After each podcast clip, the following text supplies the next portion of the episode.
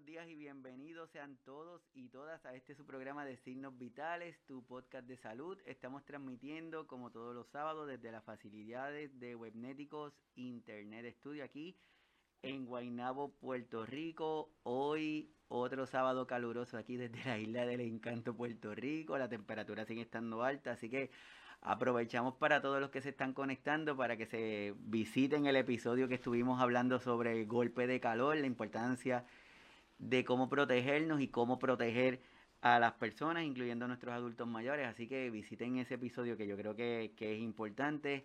Así que a todos los que se conectan por primera vez, mi nombre es Iván Rodríguez Colón, soy médico de familia y desde aquí le damos la más cordial bienvenida a este su programa en donde intentamos conversar de temas de importancia tanto para nuestros cuidadores, cuidadoras, pero como para todas las personas en general. Y hoy tenemos este tema que es sumamente interesante, sumamente importante y es una pregunta que nos hacen con bastante frecuencia desde diferentes lugares, diferentes personas y nos dicen, oye doctor, pero ¿hasta cuándo? ¿Hasta cuándo mi mamá o hasta cuándo mi papá o hasta cuándo este señor va a seguir o puede continuar manejando. Y para eso hoy tenemos una súper, pero súper, súper invitada de lujo que va a estar con nosotros y nos va a estar ayudando a entender este aspecto y probablemente vamos a descifrar el misterio de hasta cuándo es que debe guiar así o manejar. Así que no se retiren que regresamos en breve.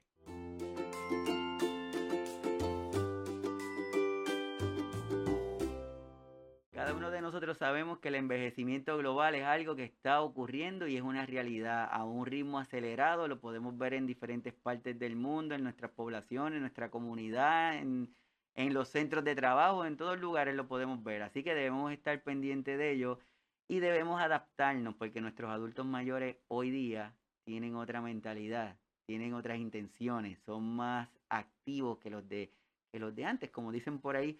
Así que para eso hoy tenemos una invitada de lujo que me, se comunica desde México y está con nosotros. Ella es Hilda Gabriela. Hola, hola, muy buenos días, mucho gusto y muchísimas gracias por la invitación.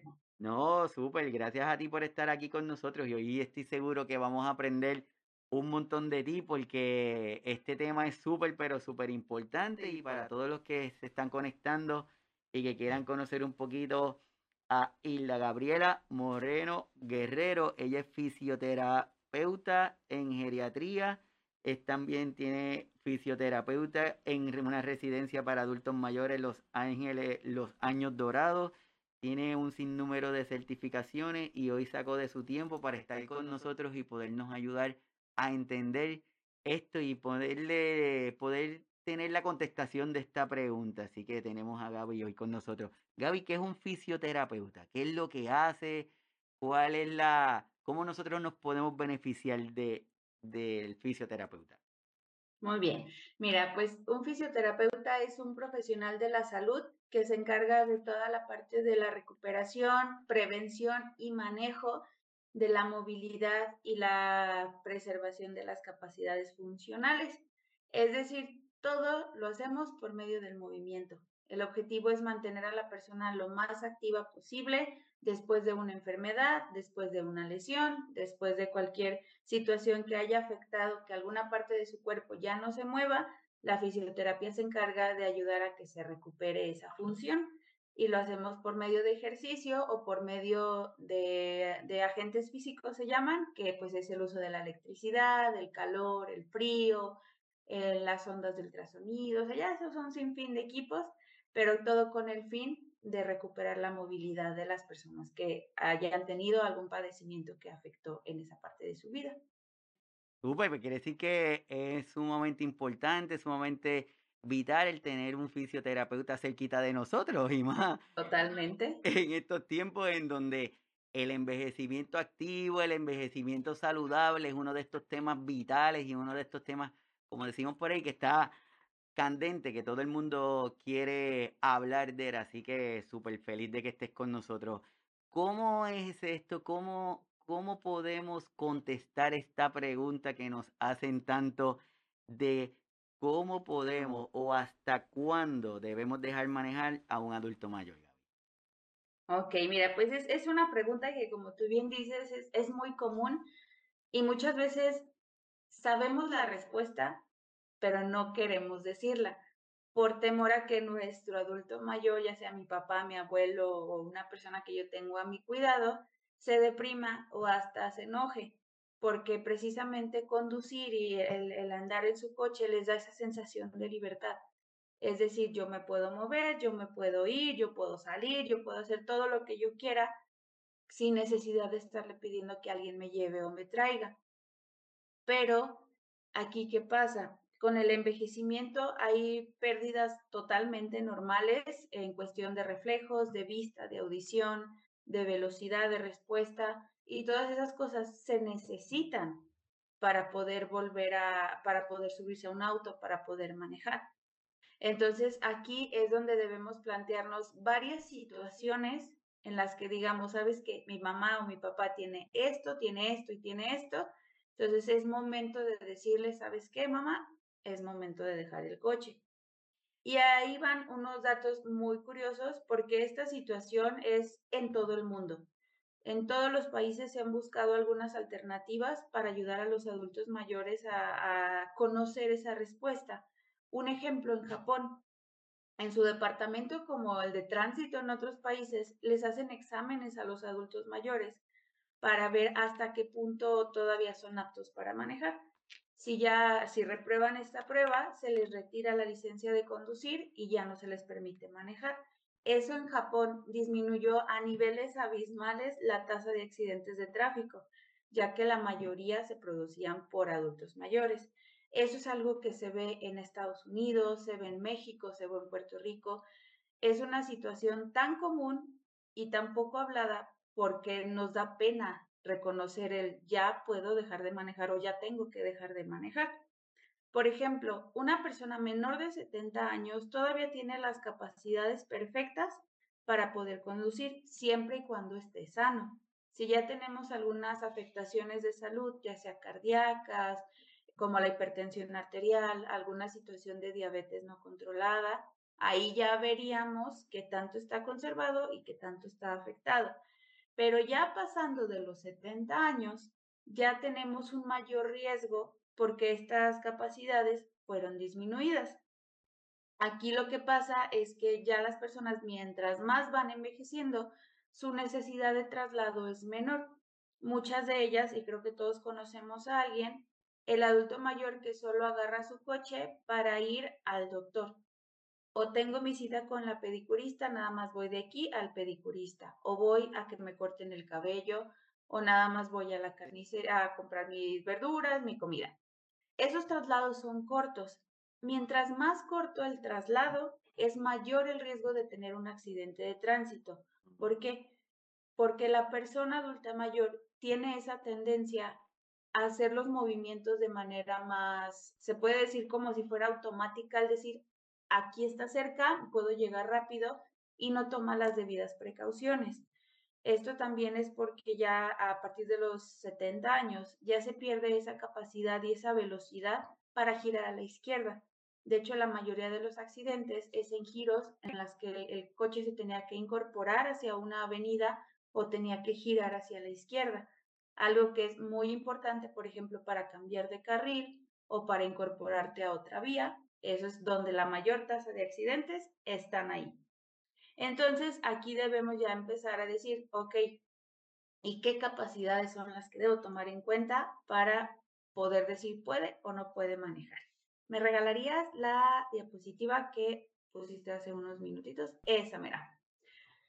La capacidad cognitiva.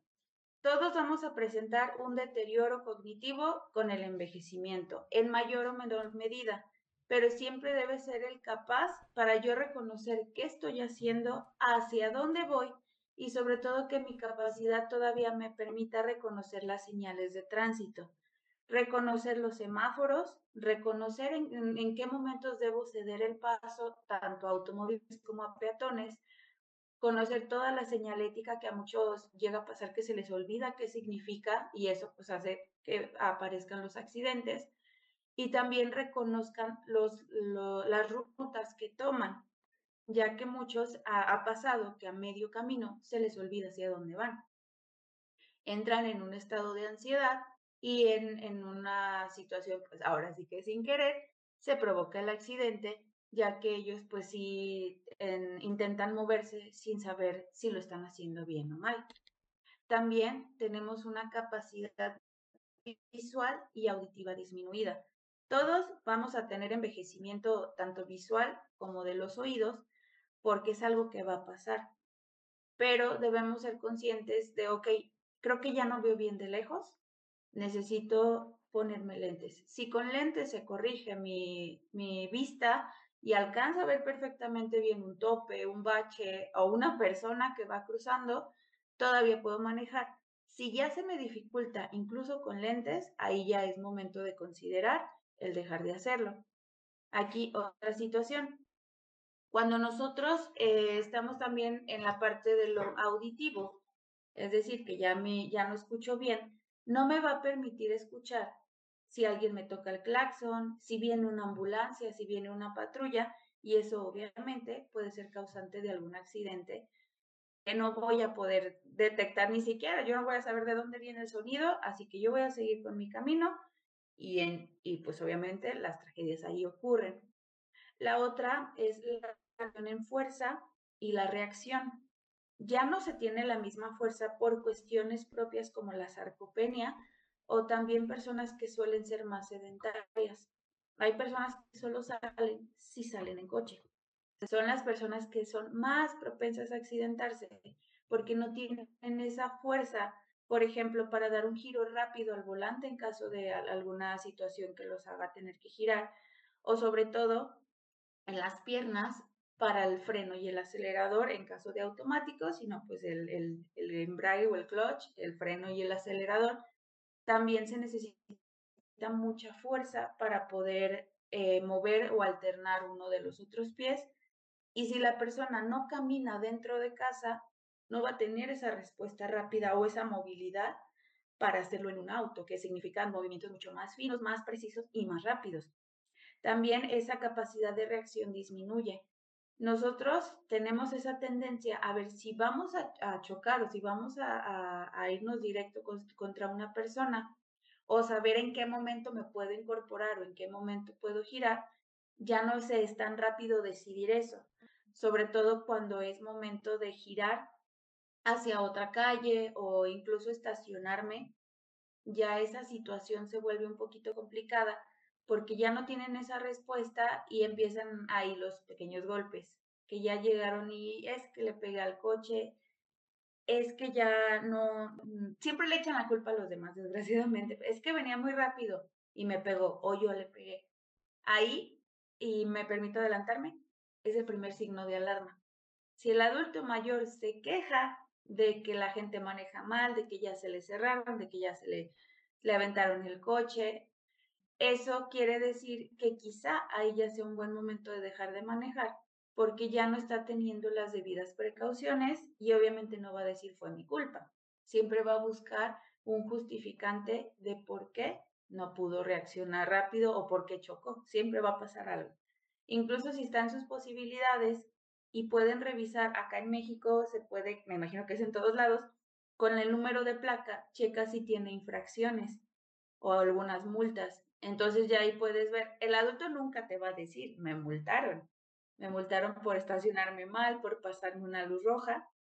Entonces aquí es estar checando continuamente el estado de las infracciones y ver que no haya cometido algunas. Porque hay muchos que revisan las placas y sabes que ya tenía 14 por estacionarse en lugar prohibido, dos por pasarse la luz roja y no dijo nada. Entonces ahí ya también te dice, oye, creo que no es buena idea que sigas manejando, ya debemos mucho. La otra es el uso de los medicamentos. Hay medicamentos que provocan somnolencia y algunos sí llegan a provocar que estén aletargados o incluso su respuesta sea muchísimo más lenta, sobre todo si están tomando algún medicamento para dormir o algún ansiolítico. Entre ellos, eh, y hay otros que son como para, la, para el dolor, como la pregabalina o la gabapentina, también llegan a generar esa sensación de somnolencia.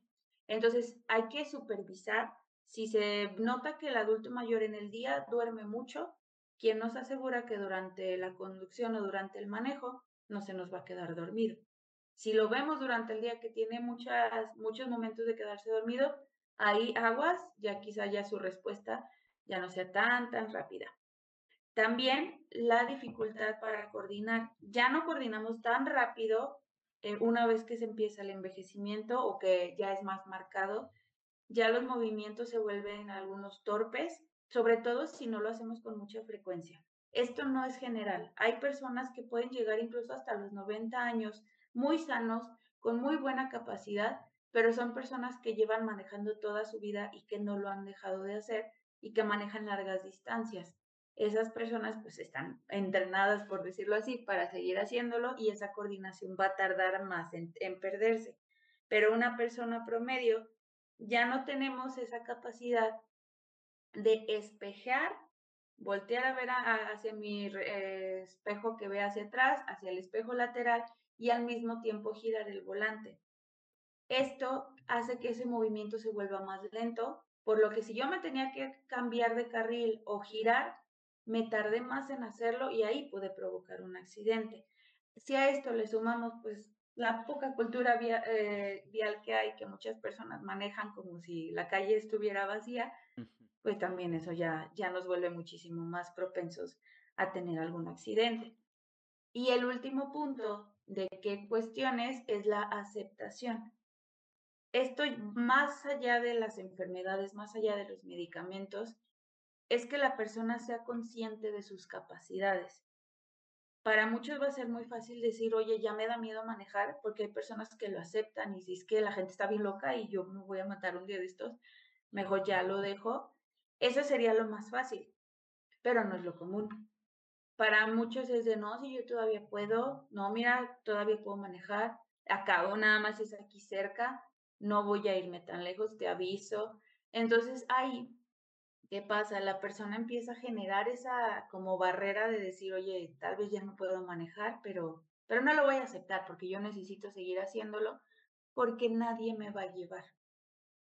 Es más, es esa, esa sensación de yo no quiero ser una carga para mi familia al tener que estar pidiendo que me lleven a, mis citas, por ejemplo, con el médico, porque yo necesito hacerlo solo. Entonces ahí la familia cumple un papel muy, muy, muy importante en el, en el sentirse apoyado, en el decirle, oye, ¿sabes qué? Tal vez ya no es buena idea que manejes, entonces mejor sí vamos a, a dejarlo así de, de, pues, nada más en, en que yo te lleve, yo te traigo, qué necesitas, yo te lo llevo a la casa y eso pues facilitaría un poquito más el, el proceso. Aquí hablando de cuáles enfermedades yo puedo considerar que ya no sea tan buena idea que manejen. Una de ellas es la diabetes no controlada. Hay personas diabéticas que tienen sus medicamentos y todo su manejo a día, no pasa nada, pueden seguir conduciendo siempre y cuando su vista se mantenga en muy buen estado. En situaciones ya de demencia o deterioro cognitivo, en el grado que sea, si ya empieza a implicar un riesgo, también ya la presencia de glaucoma, obviamente porque ya no se ve como se, se veía antes. Otras cuestiones, pues ya como la encefalopatía hepática, estos son diagnósticos. Si, si su doctor le dijo, tienes esta enfermedad, tal vez ya no es buena idea que sigas manejando. La apnea obstructiva del sueño, o sea que de repente se quedan sin respirar, porque eso también puede, puede estar afectando que si en la noche no descansan, en el día van a estar con muchísimo sueño y no van a estar tan reactivos. La enfermedad de Parkinson también es otra, ya que los movimientos ya no son controlados, el movimiento aparece sin, sin que nos demos cuenta o se vuelven un poquito más lentos y torpes y sobre todo si se tuvo un accidente cerebrovascular. Estos accidentes afectan la capacidad en algunas personas a grados mínimos y no, no generan ningún impedimento a la hora de la conducción, pero hay otras que tienen ya movimientos afectados en, el, en un hemisferio del cuerpo. En este caso, pues si tenemos debilidad en alguno de los pies o entrenamos al lado contrario para la conducción o es mejor dejar de hacerlo, sobre todo cuando se maneja eh, coche automático. En un estándar sí ya no se, ya no se recomienda manejar. Es más fácil que un adulto mayor se adapte a un automático. Pero aquí es la otra situación. Los adultos mayores quieren seguir manejando su coche y ese coche lo tienen desde hace 20 años y es pues es, su adoración y la mayoría de esos coches son estándar. Entonces es más difícil que le digamos, oye papá, te lo cambio por uno más fácil. También es, es algo complicado de aceptar porque es su coche, es, es, es su, es su, su vida en, en un automóvil, ahí está. Entonces a muchos les cuesta mucho más trabajo dejarlos.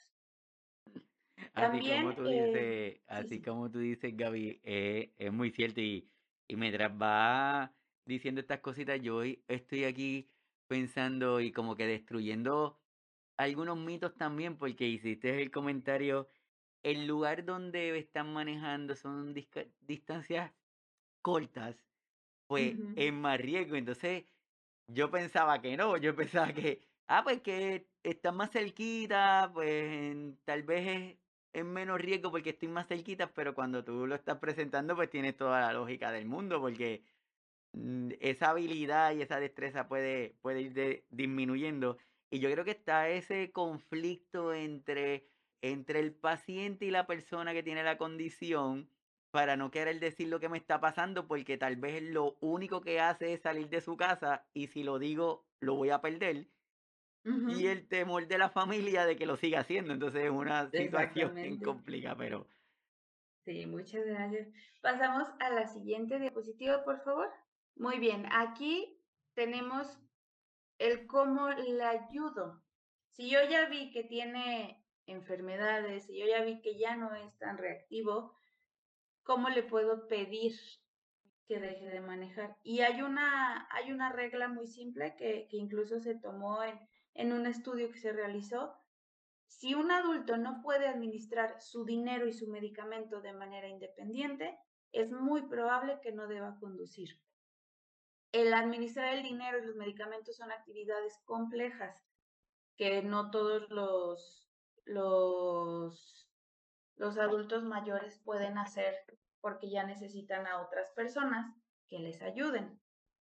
Aquí, si ya lo necesitas, si necesita que la hija les dé el dinero, que sabes que yo ya no voy, yo ya no compro, mejor que alguien más me lo compre, pues ahí tengo ya la, la idea de que quizá ya no sea buena idea conducir, porque alguien más tiene que hacerlo por mí.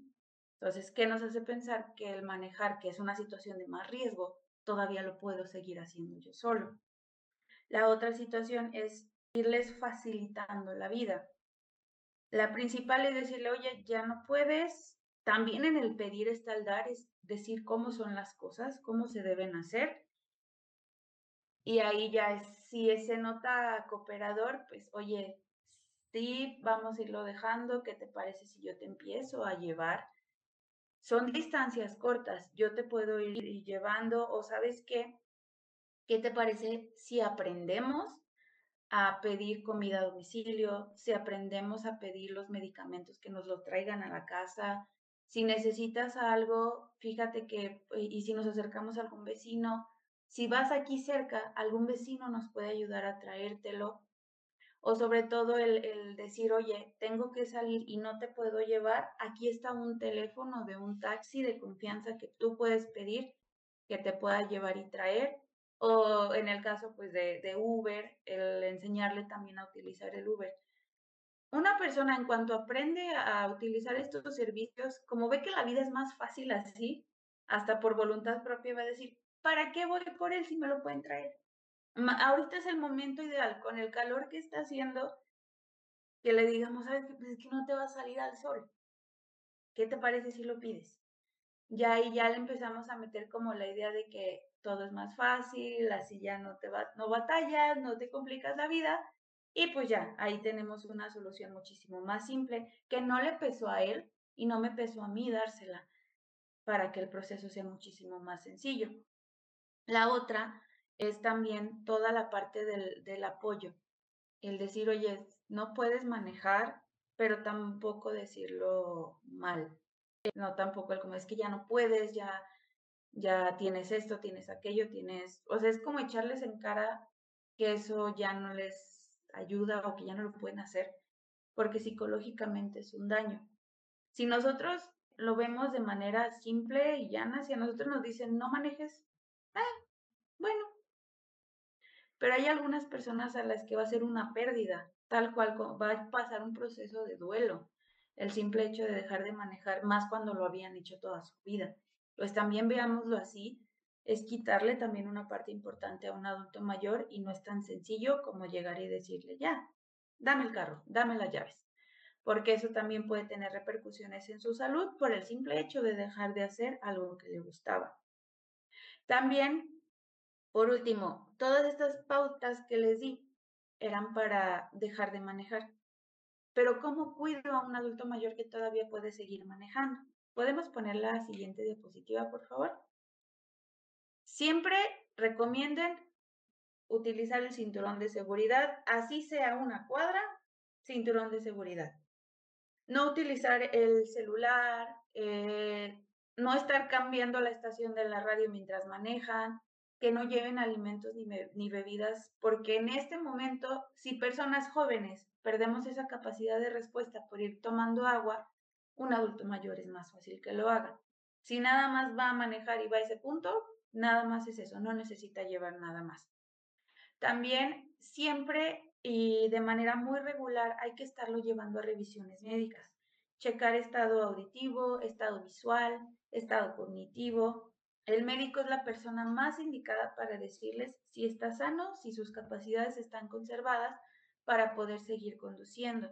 Si hay algo que se pueda corregir, por ejemplo, utilizar lentes, pues va a ser muchísimo más sencillo que dejar de manejar. También siempre se les pide que conduzcan de día y con buen clima por la capacidad visual. Se ve mejor en el día, tenemos más capacidad de responder y de ver hacia dónde vamos, porque luego pasa de noche o lloviendo y, eso me ha tocado verlo. Adultos mayores que van manejando no ven y se paran en seco en la, en la media avenida y pues ahí provocan los accidentes porque ya no, no vieron o se les pasó el lugar al que iban y eso pues obviamente provocó algún accidente. La otra es que siempre busquen rutas cómodas, es decir, eh, eviten las horas de mayor tráfico. Si no tienen que salir a esa hora, no salgan, siempre busquen calles que estén libres, pero muy estrechas, también para disminuir el riesgo que pudieran golpear otro auto. También si se van a dirigir hacia un lugar que saben que cuesta trabajo estacionarse o que casi nunca hay lugar para estacionarse, vayan en taxi, porque eso también, el hecho de, de, las maniobras para estacionarse también provocan muchos choques porque se salen o se meten de manera muy brusca algunas personas y eso no nos permite reaccionar de manera rápida. Entonces, cada que, que vayan a un lugar, como familiares ustedes también analicen hacia dónde va, si pueden acompañarlos muchísimo mejor, porque qué mejor forma de saber si pueden manejar o no, si yo puedo ir con él. Obviamente se va a poner nervioso y va a manejar diferente, pero nos va a dar una idea más o menos cercana a la realidad de cómo puede, cómo puede seguir manejando o no, dependiendo cómo yo lo vea que lo haga. La otra es siempre mantengan la distancia de seguridad. Mm, acá en México nos, nos, dan las clases de manejo y es deja 50 metros entre tú y el coche de adelante. Por cualquier cosa, un adulto mayor debe dejar 70 metros de distancia entre el suyo y el coche de adelante. Pero ¿qué pasa? Dejamos esa distancia y no va a faltar la persona que se meta en ese espacio y ya nos acortó ese, esa, esa capacidad que teníamos por si había algún accidente o algo, ya nos la quitó. Entonces, ¿qué pasa? Siempre es recomendable, si son las tres áreas de velocidad, la de alta, la de media y la de baja, un adulto mayor siempre debe manejar por el carril de baja velocidad en avenidas muy fluidas, ya que por cualquier situación puede bajar la velocidad y no hay tanto riesgo como en los carriles de alta o media velocidad. ¿Por qué? Porque necesitan manejar con calma. No llevan prisa a ningún lado. No es como que vayan a llegar tarde al trabajo o a, a una cita médica, sí puede ser, pero para esas situaciones vayan con mucho tiempo. Si se hacen 30 minutos al médico, váyanse con 40, con 50, para que vayan de manera lenta, incluso evitando las vías rápidas. Pueden ir a rodear, ir a buscar otras, otras alternativas, pero no, no, se, no se estresen por el ir por vías que ya se saben, que es como, es que tengo que agarrar este bulevar, que a esta hora hay muchísimo tráfico y que claramente me puede provocar un accidente. Si me puedo ir por entre calles o, o puedo evitar ir, mejor. Eso nos ayudaría muchísimo también a que manejen tranquilos, porque es muy fácil que se pongan nerviosos y ahí es donde aparezcan las situaciones de riesgo. Y el siguiente punto es siempre planear su ruta, que va relacionado al, al punto anterior, y siempre platiquen a su familia a dónde van. No se salgan nada más por salirse o porque acabo nomás voy aquí cerquita. Muchos accidentes ocurren en el aquí cerquita porque no se fijaron, porque no notaron que había un semáforo en rojo, porque no vieron el coche. Hubo un accidente, ¿cómo le avisan a la familia? Por eso es muy importante que tengan esa, esa comunicación de decir, oye, voy a ir, tengo mi cita a esta hora, me voy a salir a tal hora y regreso a tal hora. Así si su familiar no vive con ustedes, sabe que se puede comunicar en el momento en el que ustedes llegaron y si no contestan, ahí ya inmediatamente puedan acudir y revisar que todo esté bien y que simplemente a veces se les olvidó avisar y no fue nada grave, pero más vale que así sea y que se les haga como más normal el avisar. Y lo que pues es obvio es que nunca conduzcan bajo el efecto de alcohol o las drogas. Es muy común que muchos adultos mayores, hombres sobre todo, digan es que yo manejo mejor borracho. Yo ya me sé las rutas así. Tengo años manejando por aquí, yo me las sé. Eso no, no es verdad, no pasa. Entonces, siempre que tengan a su adulto mayor que ya se le subió o que ya está muy alcoholizado o incluso medicado, porque ha llegado a pasar con, algunos medicamentos que los notan muy somnolientos, con la pena, para esconderle las llaves. Es muchísimo mejor hacer eso que después estar llorando por haber sufrido algún accidente. Muy bien. Y creo que esa ya era la última diapositiva, si no me equivoco. Sí, eso sería todo. Espero que la información haya sido clara. Traté en la medida de lo posible no usar ningún término médico porque luego es más aburrido. Entonces, sí, sí, sí, la información pues fue, fue precisa, clara y, y sobre todo útil, pues ya, para mí ya me di por bien servida. La verdad es que la forma en que lo presenta es directo y es cosas sencillas que muchas veces pensamos o las dejamos pasar por desapercibida porque pensamos de qué va a pasar. Por ejemplo, el decirle a alguien, recuerda utilizar el cinturón de seguridad, es como que tan obvio, pues no lo digo, pero sí es importante decirlo y, y darle esos detallitos son vitales. Y lo que nos estás diciendo del uso de las aplicaciones también. Aquí en el programa siempre estamos hablando de nuestros envejecientes, los adultos mayores, que cada día son más ágiles en cuanto a la tecnología y que están dispuestos a, a utilizarla. Y entonces, pues si se lo podemos comunicar, muchas veces nosotros mismos nos sorprendemos cuando ellos nos dicen, mira, pero no hay una aplicación para eso. Y, pero si no estamos dispuestos a escucharlo, pues no nos vamos a enterar. Así que de verdad yo creo que es súper, pero súper importante. Y el rol de la familia, que nuestro adulto mayor, como tú dijiste, Gaby, es la forma en que lo comunicamos también, que no, no necesariamente le tenemos que decir que no, pero tal vez es un no disfrazado, buscando otra, otras palabras que nuestro adulto mayor no sienta que está perdiendo, tal vez que sienta que está ganando algo. Entonces yo creo que es vital lo que, lo que nos estás diciendo y, y te lo agradezco pero enormemente. Y a modo de resumen, antes de que te nos vaya, de resumen, ¿qué le podemos decir a todos nuestros adultos mayores, a la familia, a todas las personas que están conectadas y que luego van a estar escuchando el episodio de esa importancia de poder identificar la causa para poder decirle a alguien si debe dejar de manejar y cómo se prepara ese ambiente, cómo lo podemos hacer. Ok, mira, pues siempre es basándonos en el estado de salud de nuestro, de nuestro adulto mayor. Si no lo vemos con la misma agilidad y respuesta que tenía antes, ahí es momento de empezarnos a plantear cómo le vamos a ir diciendo que tiene que dejar de manejar. La, respuesta clave y la que en la mayoría de los casos funciona es facilítenle la vida. Mm. Todos los seres humanos estamos hechos para hacer la vida más fácil. Entonces, si nosotros le empezamos a dar herramientas en las que no se le vuelva necesario el coche, ya la hicimos.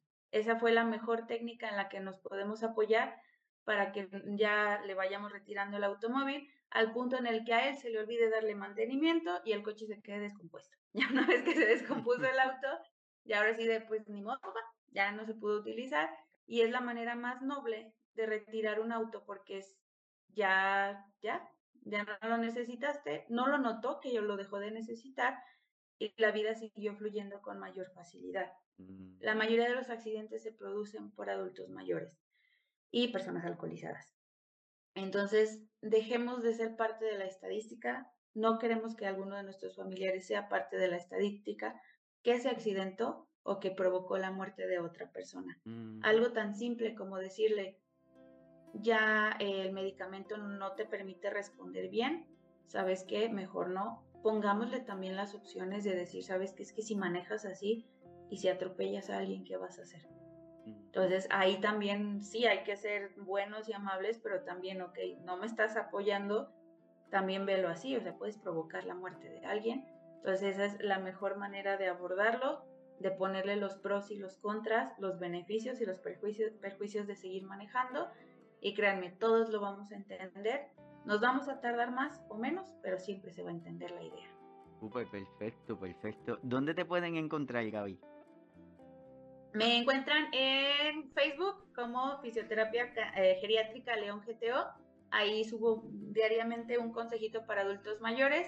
Y en Instagram como Fisiogeria León. Ahí son los mismos tips, los mismos consejos, pero pues de manera más resumida. Súper perfecto. Les invito a todos los que están conectados se conecten a la página de Gaby porque la verdad que está súper interesante y la información que pone es vital y es súper, pero súper importante lo que, lo que pone en, las páginas. Súper agradecido que hayas estado con nosotros acá hoy. Yo aprovecho también para agradecerle a las personas de la Red Latinoamericana de Cuidadores que estuvimos el miércoles con ellos dando este tema de herramientas y estrategias para cuidar. Estuvo súper interesante, lo comparto, está en el canal. Está en el, en el canal de YouTube de la Red Latinoamericana de Cuidadores, aquí en el canal de Signos Vitales. Conéctense que estuvo súper, pero súper, súper interesante. Y feliz Día de los Padres a todos que estamos ya próximos a ese día tan importante. Así que feliz Día de los Padres a todos los que se conectan con nosotros, a todos los que hacen esa labor, a todos los padres que honran ese nombre incluyendo a, mi papá Pedro Rodríguez, que es un excelente ejemplo de eso. Así que a todos y todos que están aquí, a los que están en otro plano cuidándonos ya también, muchas gracias a cada uno de ellos. Así que a todos los que se conectaron, muchísimas gracias. Gaby, espero que te hayamos tratado bien y que quieras estar con nosotros en otro episodio. Por supuesto que sí, muchas gracias. Así que nos vamos a estar viendo el próximo sábado con otro tema que tenemos a doña Beatriz que vamos a estar hablando sobre la condición de Parkinson y cómo el Parkinson, cómo ella no ha permitido que el Parkinson la defina y cuán activa y cuán interesante es su historia. Así que desde aquí un abrazo para todos, Gaby, un gran abrazo desde Puerto Rico y nos estaremos viendo pronto. Así que hasta luego. Hasta luego. Gracias. Bye. Bye.